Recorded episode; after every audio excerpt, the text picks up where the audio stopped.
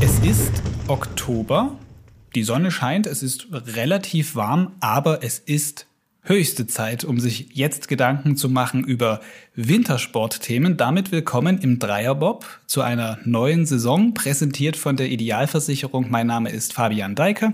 Und ich bin Tino Meyer. Hallo. Du sagst es, Fabian, draußen scheint zwar noch die Sonne, aber die Bobbahn ist schon vereist. Es wird wirklich höchste Zeit, dass wir auch unseren Dreierbob wieder in die Spur bringen.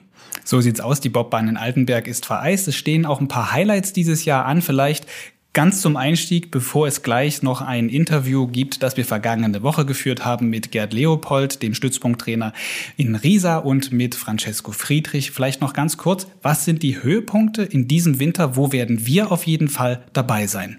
Na, es gibt ja wie jeden Winter, äh, wie es jetzt schon gute Dreierbob-Tradition ist, einen lokalen Höhepunkt und dann einen internationalen Höhepunkt. Der lokale ist einmal mehr ein Novum. Altenberg hat äh, in dieser Saison nämlich im kommenden Januar gleich zwei Bob- und Skeleton-Weltcups in Folge. Das gab es noch nie. Wir hatten ja jetzt 20 die Weltmeisterschaft, 21 die Weltmeisterschaft, zwei WMs in Folge, erstes Novum. Nun haben wir also zwei Weltcups in Folge und das innerhalb von zwei Wochen. Das ist so unser nationaler Höhepunkt. Und dann geht es direkt aus Altenberg nach St. Moritz, wo die WM stattfinden wird. Sozusagen vom Mekka des Bobsports in Altenberg zur Wiege des Bobsports nach St. Moritz. Und dort wirst du meines Kenntnisstandes nach wohl auch vor Ort dann sein. Das werden wir es so ähnlich machen wie bei den Olympischen Spielen und du vor Ort, ich hier in Dresden und dann unterhalten wir uns darüber, wie die Wettkämpfe laufen. Genauso wird das sein. Da sind wir jetzt ein eingespieltes Team. Da sind ja die Abläufe ähnlich routiniert, wie wir das bei den Bobsportlern am Start sehen. Jetzt habe ich gerade schon Olympische Spiele gesagt, die liegen hinter uns. Jetzt ist es also nach Olympischer Winter. Nach Olympische Winter sind oftmals oder sind oftmals, ist auch vielleicht falsch formuliert oder haben den Ruf, ein Winter des Durchatmens zu sein. Inwiefern trifft denn das vielleicht ganz generell nochmal als Klammer für diese neue Wintersportsaison überhaupt zu? Das ist schon im, im Grunde genommen so, denn der Leistungssport funktioniert ja im olympischen Zyklus. Sozusagen gibt es die sogenannte Vierjahrespläne. Alles ist ausgerichtet auf diesen großen, alles überstrahlenden Höhepunkt Olympia, den wir jetzt im Winter erlebt haben in Peking bei den Spielen. Und nun geht ein Neuaufbau los. Ausgerichtet auf die Olympischen Spiele 2026 in Cortina d'Ampezzo in Italien. Und da ist dieses Jahr nach den Spielen immer Tatsache eins des Durchatmens, wo so ein bisschen Druck abfällt, wo man nochmal neue Trainingskonzepte probiert, wo man vielleicht dem Körper auch nochmal ein bisschen Regeneration mehr gibt, als es sonst im Sommer üblich ist. So, äh, das wird, werden wir dann hören, hat es auch das Team Friedrich ja gemacht, nach den überwältigenden Erfolgen zuletzt in Peking. Ja, aber nichtsdestotrotz Höhepunkte, du hast es gesagt, gibt es trotzdem. Es gibt Weltcups, es gibt Weltmeisterschaften und äh, wer will nicht den Titel gewinnen? Und wir blicken auch in diesem Jahr im Dreier Bob, auch wenn es ein Dreier Bob ist, natürlich auf andere Disziplinen im Wintersport. Bin gespannt auch da auf verschiedene Perspektiven, die wir da einnehmen werden und auf die wir auch gucken. Zuerst aber soll es in dieser Folge Dreier Bob einmal um die Vorbereitung auf eine Wintersportsaison gehen. Also wie bereiten sich im Sommer Athletinnen und Athleten darauf vor, dass es im Winter richtig flutscht, bestenfalls auch dann im Eiskanal? Denn der gute Wintersportler, auch das ist eine, ein geflügeltes Wort, wird bekanntlich im Sommer gemacht. Und an dem ist halt Tatsache auch was dran. Wir sind zu Besuch gewesen in Riesa am Stützpunkt bei Gerd Leopold an der Anschubstrecke. Das ist die Strecke, auf der Bob-Teams lernen, einerseits ihre Schnellkraft richtig auf die Strecke zu bringen und andererseits auch das richtige Timing zu finden, um in so einen Bob reinzukommen.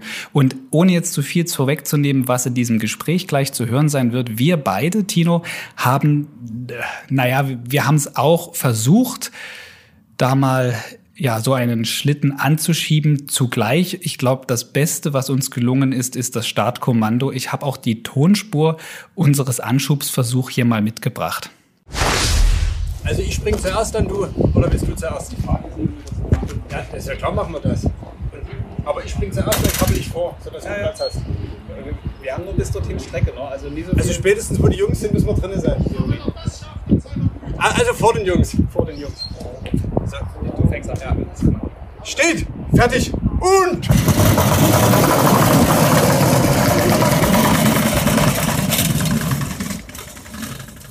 Ja, so klang das bei uns. Wie das bei den Profis klingt, das hören wir mit Einstieg in diesen Beitrag.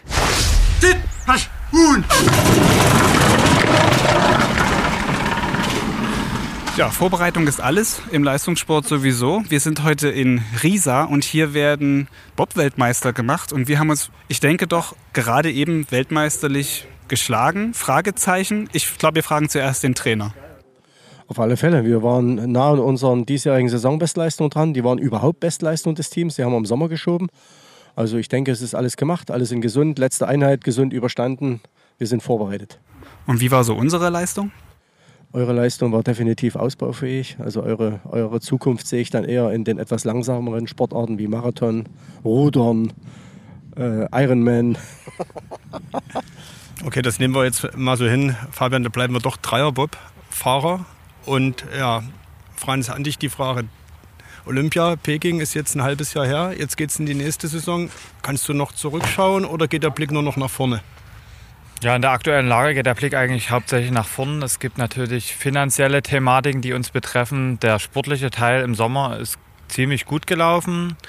Die Anschubtrainings hier sind auch immer ziemlich gut gelaufen. Felix hat sich super integriert in der Mannschaft, hat einen guten Starttest gemacht. Also ich sage mal so, die, die sportliche Schiene ist komplett abgeschlossen, die ist komplett gut, die, die passt und nächste Woche geht es auf die Bahnen und da sind wir schon sehr zufrieden und freuen uns, dass das endlich losgeht. Du sagst Felix, äh, das ist genau das Stichwort. Fabian, nicht nur wir hatten ja heute unsere ersten Anschubfahrten. In diesem Sommer hat auch äh, das Team Friedrich einen neuen Anschieber bekommen. Felix Straub, der früher Sprinter war. Ich glaube, Fel äh, Fabian deutlich schneller als auch wir beide. Franz, kannst du vielleicht zwei, drei Worte zu ihm sagen? Warum, weshalb und ja, auch mit Blick jetzt aufs Eis. Nächste Woche, glaube ich, ist es soweit. Er ist bisher noch nicht Bob gefahren, sondern nur hier äh, beim Anschubtraining dabei gewesen. Was steht ihm da bevor? Ja, ist natürlich, der erste Tag wird schon anstrengend sein, wenn er den ersten Tag dreimal da irgendwie fahren muss oder so. Da, das, das rumpelt, es drückt einen in den Schlitten rein. Das ganze Geschleppe, was er auch nie kennt. Wir, wir tragen jeden Meter den Bob selber. Der wiegt irgendwo der Zweier 170 mit den Tragebalken unten drunter 200 Kilo. Der Vierer geht Richtung 250. Ja, und dafür haben wir niemanden, der, der den rumschleppt. Das machen wir alles selber. Also wir bewegen alleine nur, um unser Sportgerät irgendwie an den Start zu bringen, mehrere Tonnen am Tag und das über mehrere Meter. Und deswegen ist das eine komplett neue Herausforderung. Wie gesagt, hier im Sommer beim Anschubtraining in Oberhof beim Eisstart hat alles super funktioniert. Er hat sich bei uns im Trainingslager super integriert.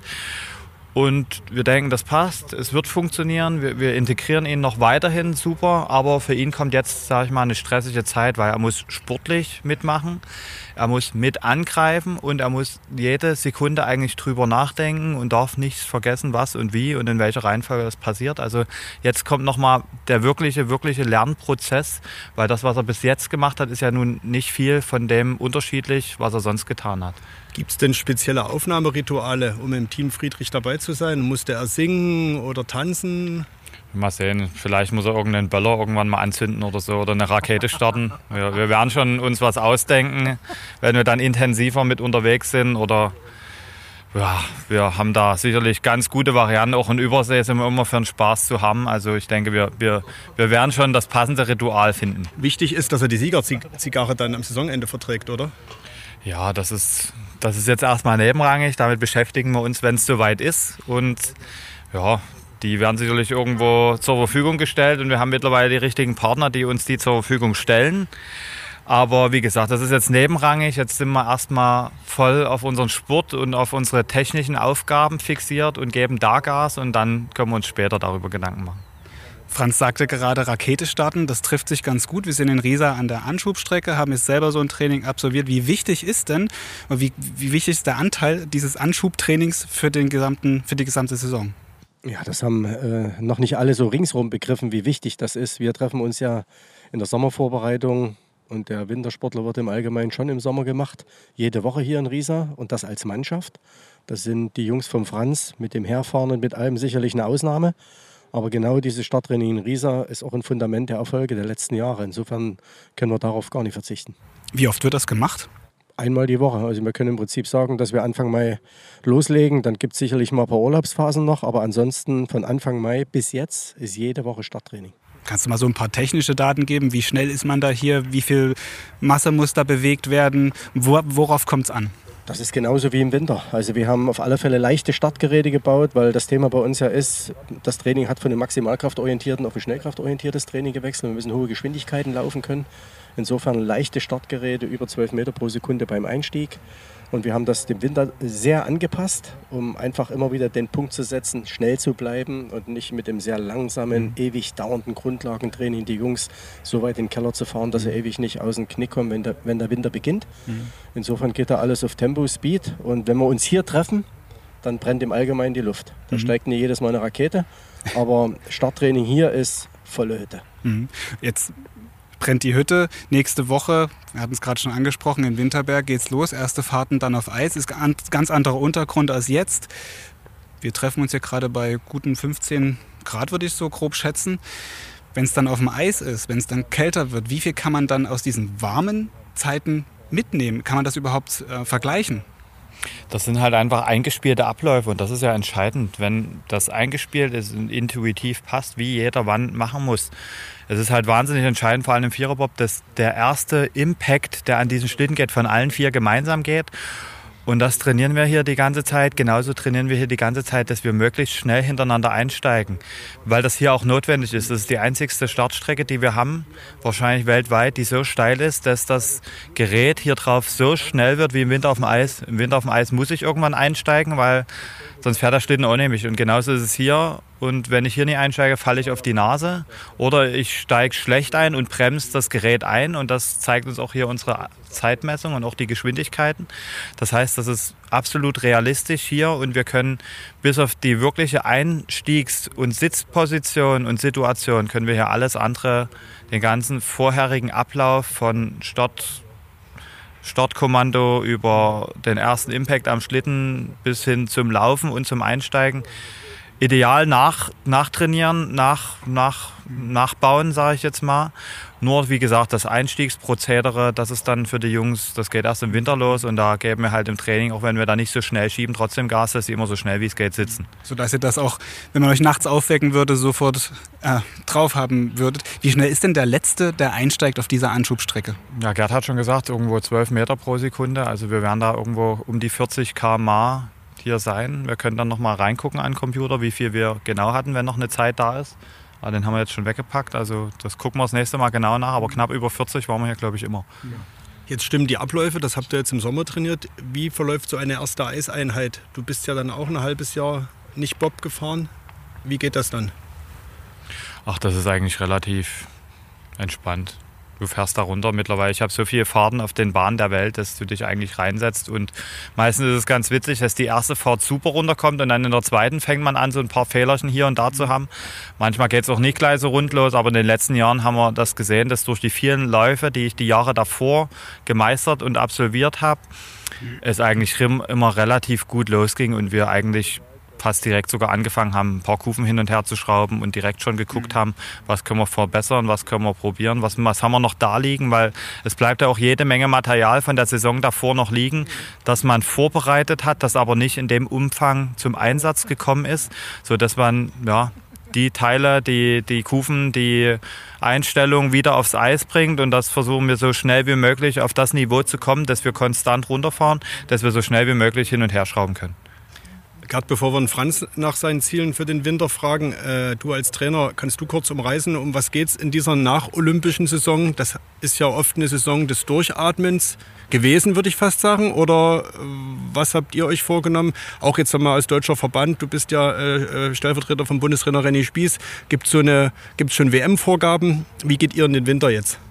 Ja, wenn ich zum äh, Franz sprechen darf, dann ist es das erste Jahr, wo wir mal durchatmen. Also wir haben die letzten zwei Zyklen durchgezogen, volle Granate, weil es darum ging, die Jugend auch auszunutzen, weil ich immer gesagt habe, wir wissen ja nie, wie lange wir in dem Hochleistungsbereich sind. Vielleicht verletzt sich einer. Also immer Gas gegeben. Und nach, den, nach der Verteidigung der Goldmedaillen von Pyeongchang war es einfach nötig, jetzt mal zu sagen, körperlich ein bisschen zu entspannen, mal nachzulassen, vor allem Franz, nicht die ganz jung. Insofern war das schon die erste Saison, wo wir auch mal Luft dran gelassen haben. Aber wir spüren ja jetzt, wir haben Saisonbestleistung oder, oder Bestleistung überhaupt im Vierer geschoben. Also wir sind auf dem Niveau der letzten Jahre.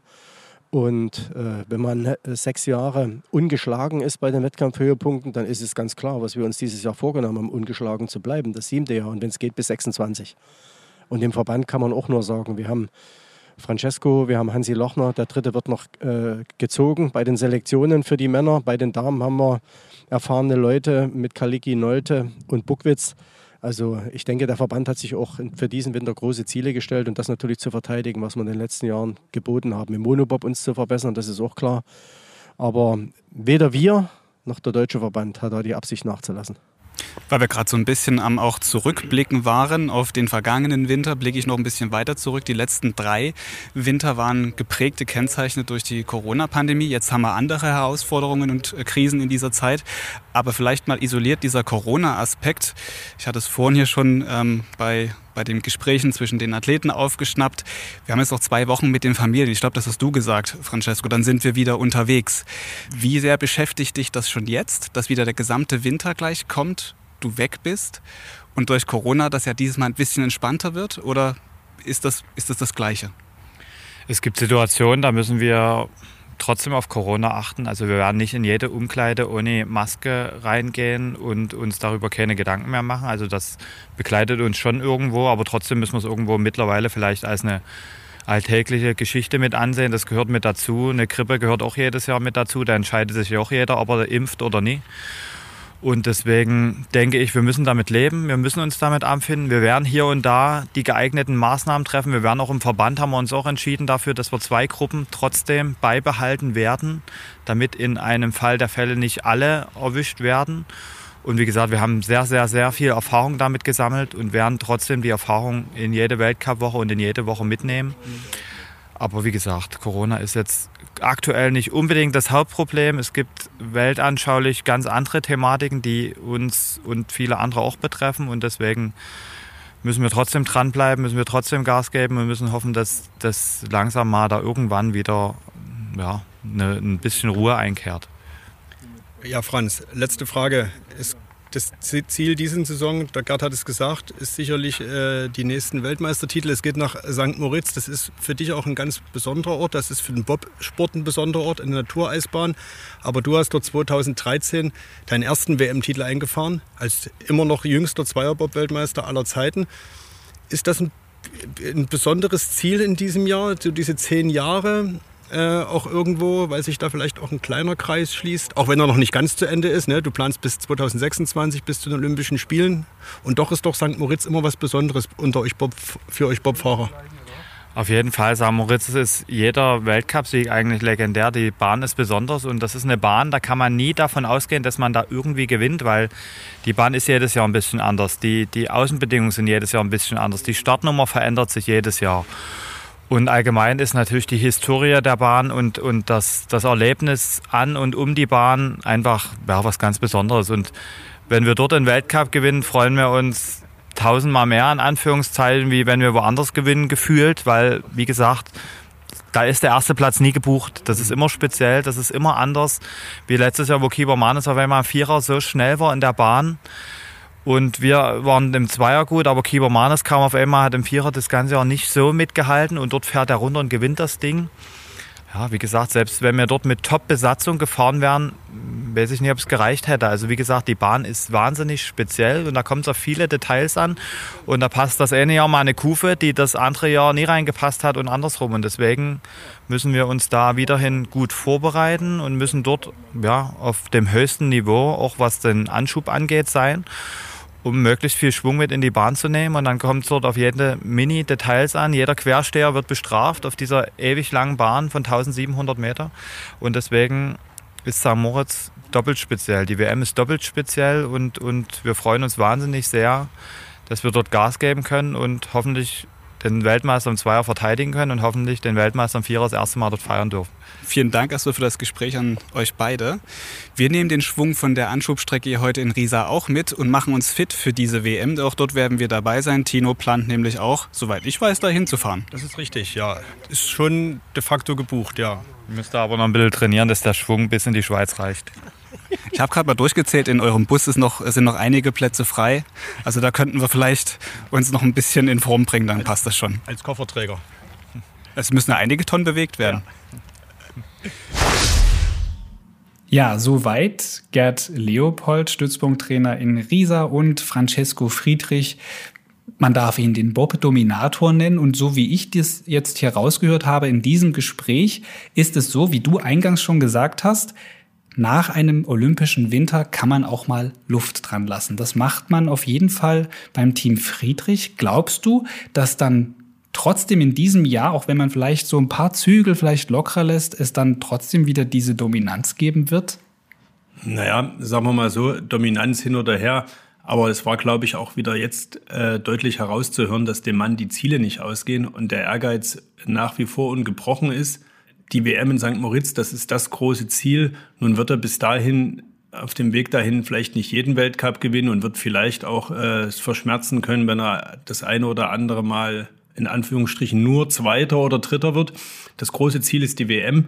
Dort will er seine ungeschlagene Serie weiter ausbauen. Das haben wir, glaube ich, gerade deutlich rausgehört. Und da kann es manchmal auch ganz gut sein, wenn man im Sommer mal etwas anders macht, etwas weniger macht. Äh, der Begriff des Trainings erfahrenen Athleten, den haben wir ja auch schon öfter gehört.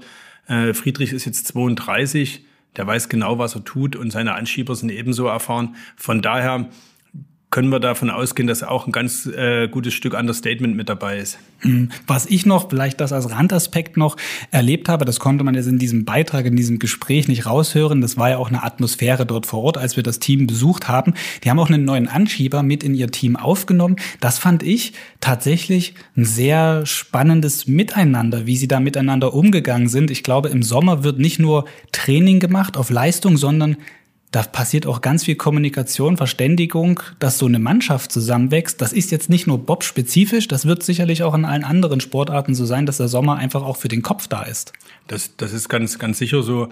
Und äh, wir sprechen immer von einem Bob-Team und man darf diesen, diesen Begriff Team Tatsache auch nicht unterschätzen. Es ist eben nicht nur anschieben, in Bob springen und dann runterfahren und das möglichst bei gutem oder bestem Material, sondern das Zwischenmenschliche darf ganz gerne in so einem Schlitten auch stimmen.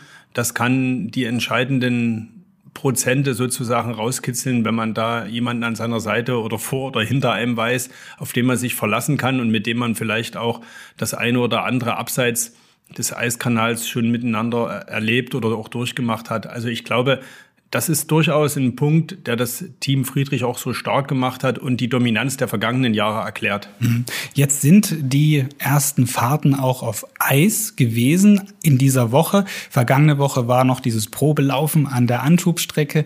Also wir sind gespannt, wie dann dieser Winter in Fahrt kommt in Sachen Bob. Auch in anderen Disziplinen schauen wir uns um, habe ich schon erwähnt. Hier geht's bald weiter in Dreierbob mit der nächsten Folge. Im November planen wir die. Wir planen ein Gespräch mit dem Chef der Bahn in Altenberg, mit Jens Morgenstern, auch ein alter Bekannter hier bei uns im Podcast. Und in diesem Jahr werden wir ihm nicht nur Fragen stellen, die sich auf den Sport und die sportlichen Wettkämpfe beziehen. Die Rahmenbedingungen sind natürlich auch für den Wintersport in diesem Jahr ganz andere. Stichwort Energiekrise, Krieg in der Ukraine.